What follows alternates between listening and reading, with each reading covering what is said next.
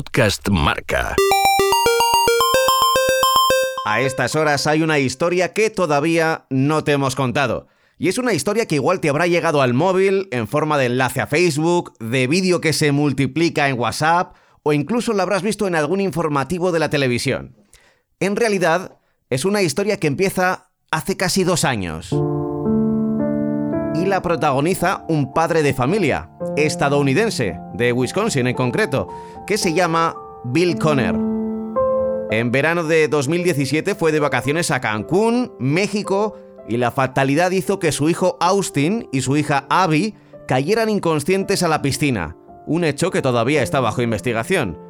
Cuando encontraron a los dos adolescentes, pudieron reanimar a Austin, pero ella no resistió y tras varios días en coma falleció en Florida, donde había sido trasladada.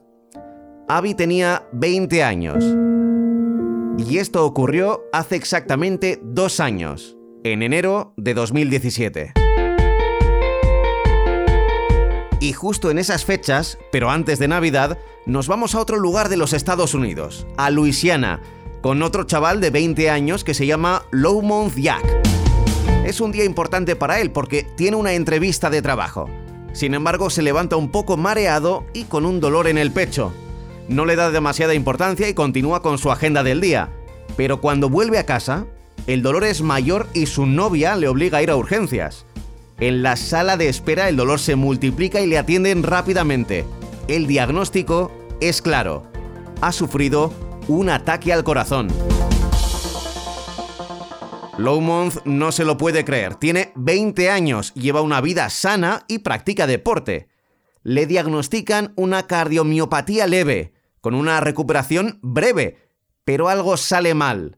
En Navidades ingresa de nuevo en el hospital y entra en la lista de pacientes que necesitan un trasplante. Su corazón se está apagando. En los primeros días de enero es sometido a distintas cirugías para alargar su tiempo a la espera de un posible donante. Lomu Diak entra a quirófano y abre los ojos varios días después, en concreto el 15 de enero de 2017. Todavía aturdido por la operación, apenas entiende lo que le explica su padre. Ha recibido el corazón de una chica de 20 años que se ahogó en Cancún. En su pecho late ya el corazón de Abby Conner. Y ahora vamos ya al vídeo que seguro has visto como yo en internet y que nos ha traído a esta historia. El padre de ella, de Abby, decidió llamar la atención sobre la donación de órganos y pilló su bicicleta y se puso a tirar millas, de punta a punta del país. A mitad de camino pudo parar en Luisiana para saludar a Lowmouth Jack. Él le estaba esperando con un regalo muy especial, un estetoscopio.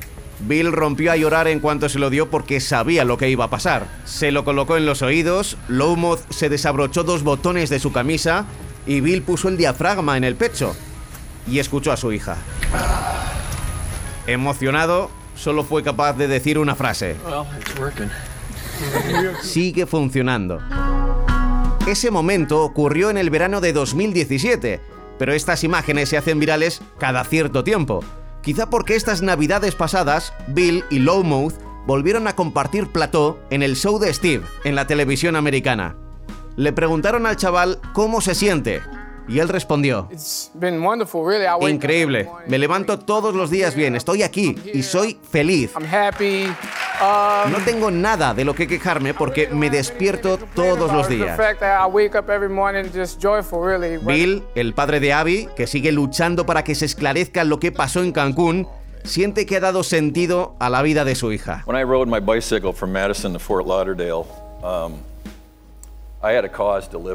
Cuando me recorrí el país en bicicleta tenía una causa por la que vivir, fomentar las donaciones de órganos. Aquel vídeo se hizo viral y consiguió 200 millones de visualizaciones.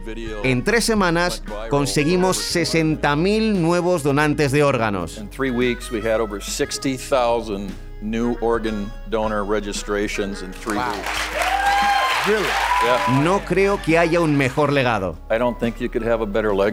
Y finaliza de nuevo Lowmouth, con el corazón de Abby en su pecho. No problem is as big as we make it, right? Um, Ningún problema es tan grande como lo hacemos. Deberíamos estar felices por levantarnos cada mañana. todos los días son especiales. No sé a ti, pero a mí me gusta pensar que la vida no se detiene y que todo es una cadena, que la tragedia permite que alguien viva y ese caso permite que aumenten el número de donaciones y que otras personas reciban también un órgano. Un efecto mariposa. A veces se cruzan en nuestra vida locos, locos que recorren el mundo en bicicleta, en triciclo, que suben montañas o atraviesan desiertos. Nos preguntamos qué harán esos locos sin conocer que en realidad tienen una motivación detrás. Ellos saben que la vida puede ser maravillosa. Pablo Juan Arena.